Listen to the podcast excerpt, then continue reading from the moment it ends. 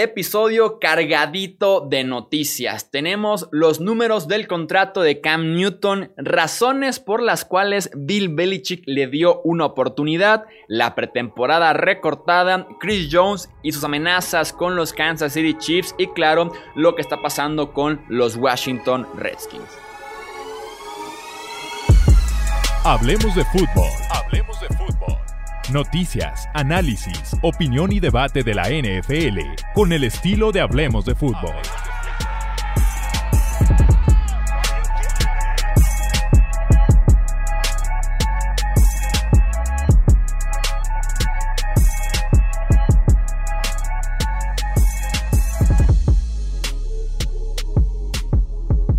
¿Qué tal amigos? ¿Cómo están? Bienvenidos a un episodio más del podcast Hablemos de Fútbol. Yo soy Jesús Sánchez y es un placer que me acompañen para venir aquí a hablar de NFL como nos gusta y como lo hacemos ya los domingos con este top 5 de las principales noticias que pasaron en el universo de la NFL en la semana. Recuerden que la nota que estamos presentando es tomada directamente de nuestros videos de YouTube y vengo aquí ahora sí a dar mi comentario, a dar mi análisis eh, alrededor de esta noticia. Si quieren ver los videos completos, simplemente entren a youtube.com o a su app de YouTube en su teléfono y busquen Hablemos de Fútbol. Publicamos video todos los días para mantenerte bien informado de lo que pasa en la NFL día con día. Entonces vamos con la primera noticia que es sobre Cam Newton.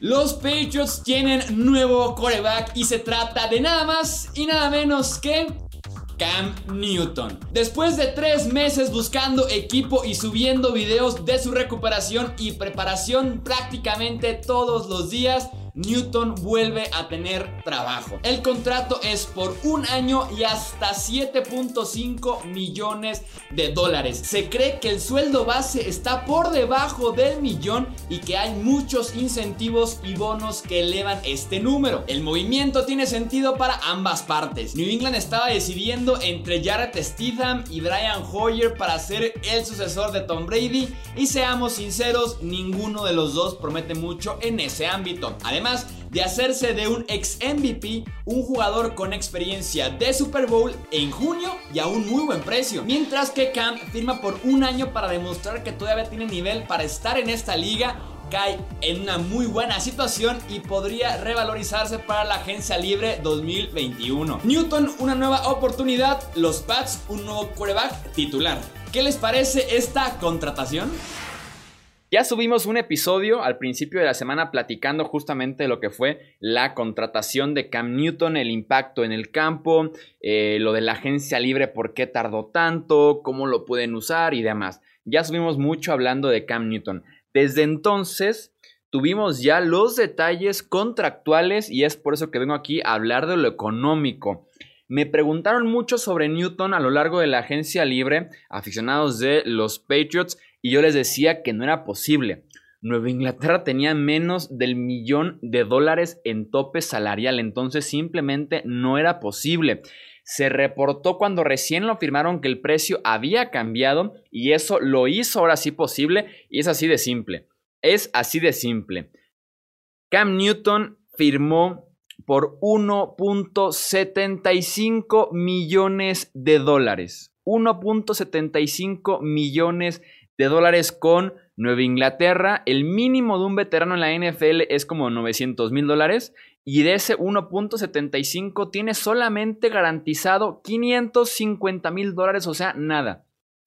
Le garantizan lo mismo en un contrato a un jugador que medio se está peleando su lugar en el roster. Entonces, realmente la apuesta de Nueva Inglaterra es nada en la parte económica.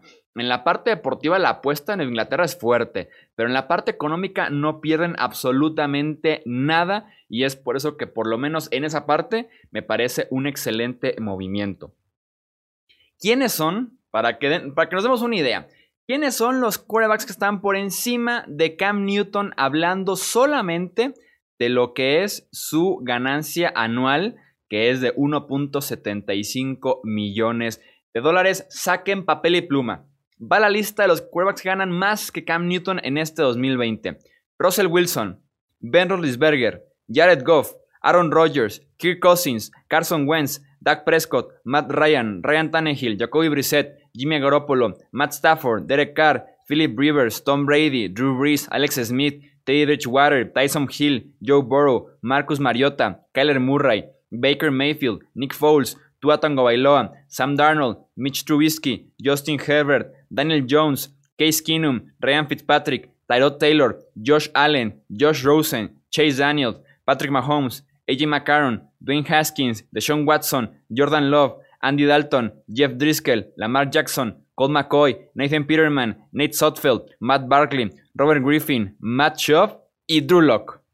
Todos ellos ganan más que Cam Newton en 2020. Estamos hablando de un tipo que va a ser titular desde la semana 1 y se mantiene sano hasta la semana 17, que potencializa la ofensiva de los Pats y que además creo yo que los mete en la pelea por los playoffs. Es una apuesta también gigantesca por parte de Cam Newton. Me queda clarísimo al firmar por eso que él quiere jugar.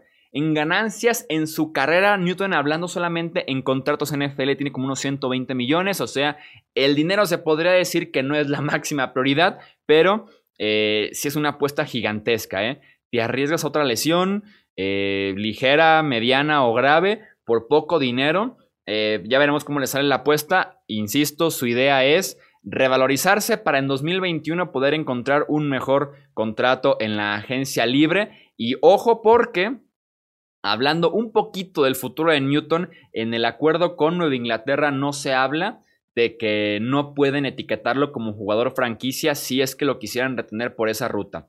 Muchas veces los equipos usan ese recurso de eh, decir, eh, tu contrato es a este precio, pero eh, para ser bueno contigo, porque tú no quieres, no te puede etiquetar el próximo año. Aquí sí se puede. Si Nueva Inglaterra quisiera retenerlo etiquetándolo, sí lo puede hacer. Seguimos un poco con el tema de Cam Newton, hablando ahora en la siguiente noticia de por qué o cómo es que se convenció Bill Belichick de firmar a Cam Newton. La llegada de Cam Newton a New England sin duda alguna sacudió a la NFL. ¿Qué llevó a Bill Belichick a hacer este movimiento? Hay un par de razones. Esto dijo el head coach de los Pats en 2017 sobre Cam. Cuando hablas de coreback móviles, tipos que son difíciles de defender, que pasan, corren y toman buenas decisiones, Newton está en lo más alto de la lista puede hacer cosas muy diferentes, te vence en diferentes maneras, compartió Belichick. De hecho, New England ha enfrentado dos veces a Newton y se ha llevado dos derrotas. El quarterback ha completado el 71% de sus pases en contra de los Pats para 525 yardas con 6 touchdowns y solamente una intercepción. Otra de las razones pudo haber sido una recomendación directa de parte de North Turner, el coordinador ofensivo de los Panthers en 2018 y quien habló hace unas semanas con Bill Belichick. Cuando Cam está sano y lo estaba en 2018, teníamos récord de 6 y 2. Sus problemas fueron de salud y no creo que estos sean problemas que no pueda superar. Regresará a un excelente nivel, dijo Turner en entrevista con SI.com.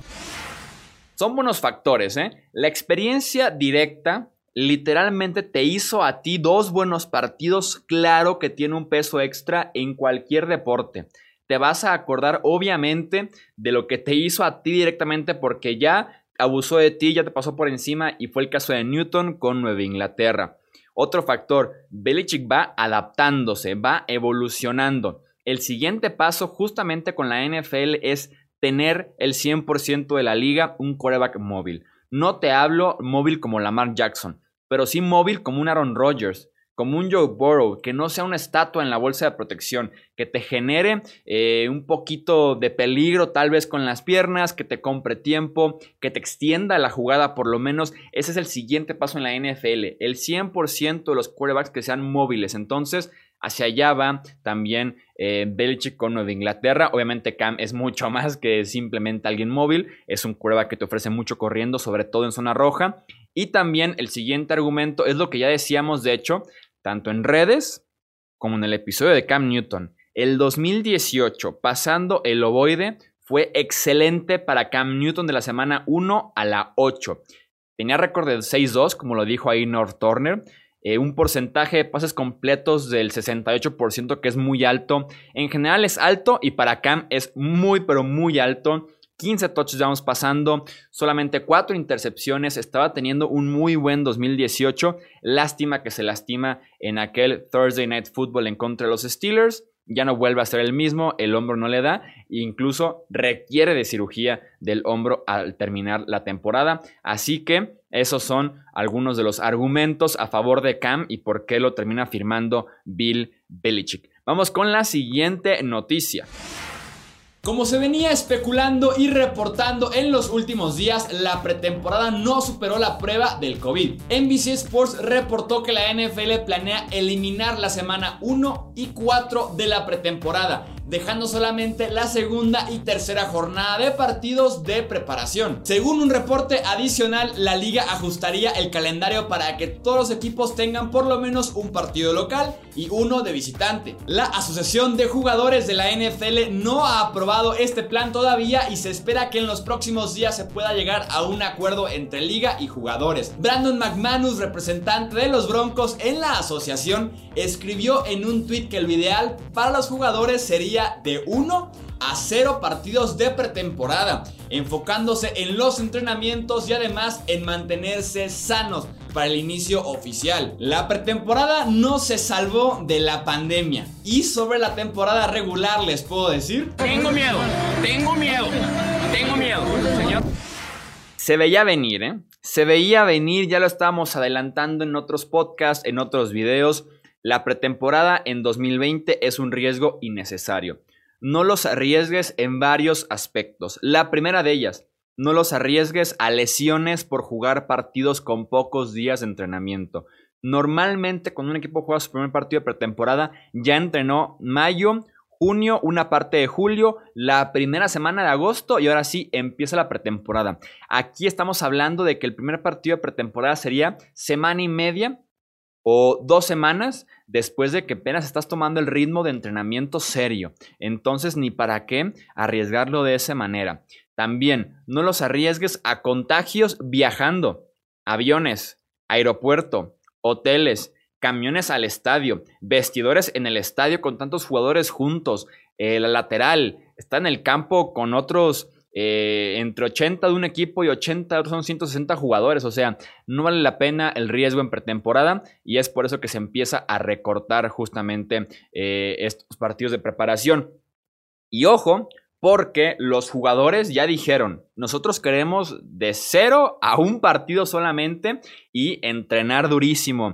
En agosto, la próxima semana tendremos negociaciones NFL y asociación de jugadores para ver si se mantiene la pretemporada recortada o si existe algún tipo de negociación para que incluso no se juegue la pretemporada porque los jugadores que de verdad no quieren tener partidos en agosto, quieren que el primer partido sea hasta septiembre y estarse cuidando, entrenando solamente en el mes de agosto. Ya veremos qué pasa. Vamos con la siguiente noticia.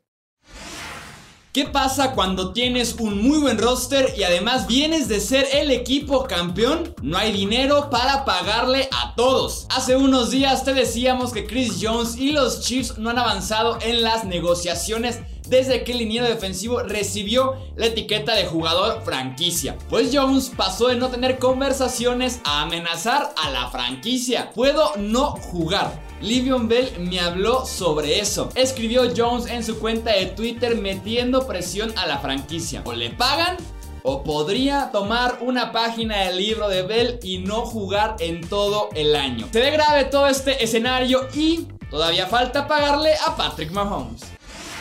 La amenaza no es poca cosa por parte de Chris Jones. En efecto, si no quiere presentarse en todo el año, lo puede hacer y no va a recibir ni medio dólar de multa. Eso sí, tampoco no va a recibir ni medio dólar de salario, ¿verdad? Livion Bell, ojo, vamos comparando el caso de Chris Jones con el de Livion Bell, que fue el último en hacerlo de esta manera, de recibir la etiqueta y no presentarse a jugar en todo el año.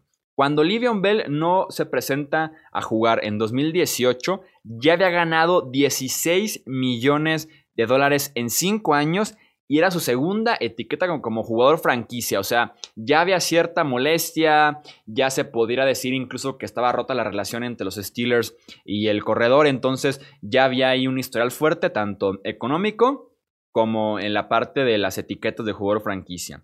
Jones, hasta el momento, en cuatro años en la NFL, ha ganado solamente 6 millones de dólares y apenas es su primera etiqueta. Son 16 millones de dólares garantizados si firma la etiqueta y juega con ella en 2020. Un jugador que solamente ha hecho 6 millones en su carrera y le ofrecen en una temporada hacer 16, se antoja complicado que le diga que no, ¿eh? Por más que solamente sea una temporada, se antoja complicado que le diga que no a esa etiqueta. La verdad. Y más porque apenas es la primera. Entonces todavía no existe mucha fricción o mala vibra, como lo quieran decir, entre, creo yo, entre los Chiefs, la, gerencia de los Chiefs y también los representantes de los eh, de Chris Jones, del liniero defensivo. Chris Jones está buscando justamente meterse a un club llamado el Club de los 20. Es el club de los defensivos que ganan por lo menos 20 millones de dólares anuales. Es un club exclusivo. Solamente encontramos en este club a Aaron Donald, a DeForest Buckner, a Khalil Mack, a DeMarcus Lawrence y a Frank Clark, hablando solamente de los que son linieros defensivos o que son pass rushers externos. Entonces, esos tenemos en el club de los 20 y Jones quiere pertenecer ahí y en mi opinión sí merece estar en ese club. Pero ojo porque ya está Frank Clark que es su compañero en los Chiefs. No hay dinero para tantas personas en un equipo. Kansas tiene 6 millones de dólares en tope salarial este año, sin contar los 16 millones de Jones si es que firma la etiqueta. Y el próximo año tiene 30 millones de dólares de espacio salarial, sin contar a Jones, que es agente libre, y sin contar una posible extensión de Patrick Mahomes. Hay poco dinero y veremos cómo lo pueden hacer. Creo que lo pueden extender, pero hay que hacer espacio para que encaje. ¿eh? Hay que cortar un par, hay que reestructurar, confiar en jugadores más baratos porque no se pueden quedar todos si siguen firmando contratos tan grandes como va a ser el de Mahomes, como el de Jones, como el de Frank Clark, Tyron Matthews, Amy Watkins. Hay que empezar a cuidar un poco más el dinero y tomar decisiones un poco más frías en la gerencia de Kansas City. Vamos con la quinta y última nota.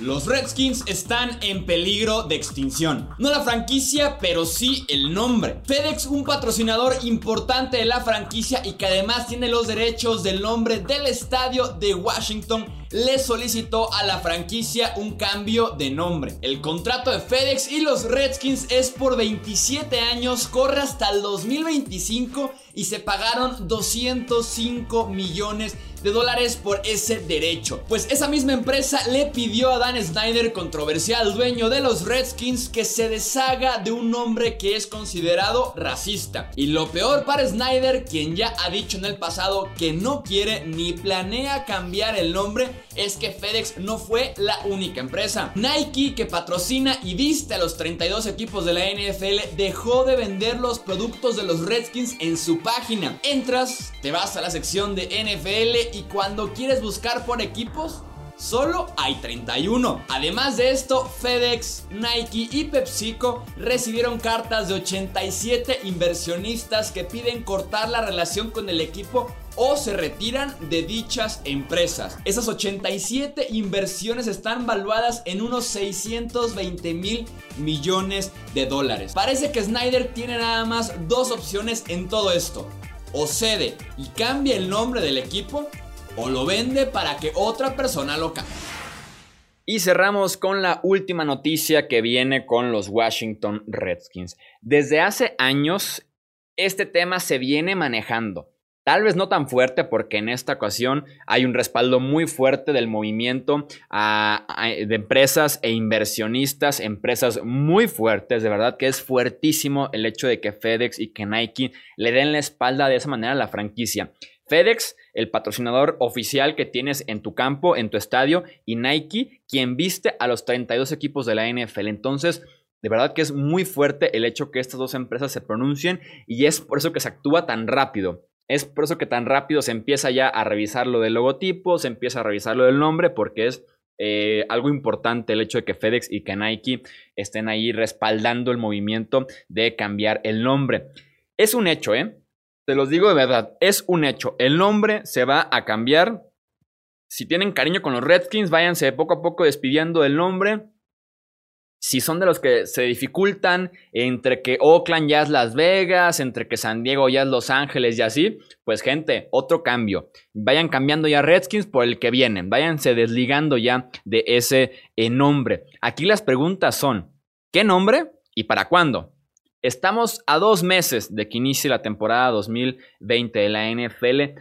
No me suena tan descabellado. Ahí les va mi propuesta que anuncien en los próximos días que para 2021 habrá un nuevo nombre y mientras la temporada 2020 la juegan con el nombre de Washington solamente. Se deslindan del Redskins.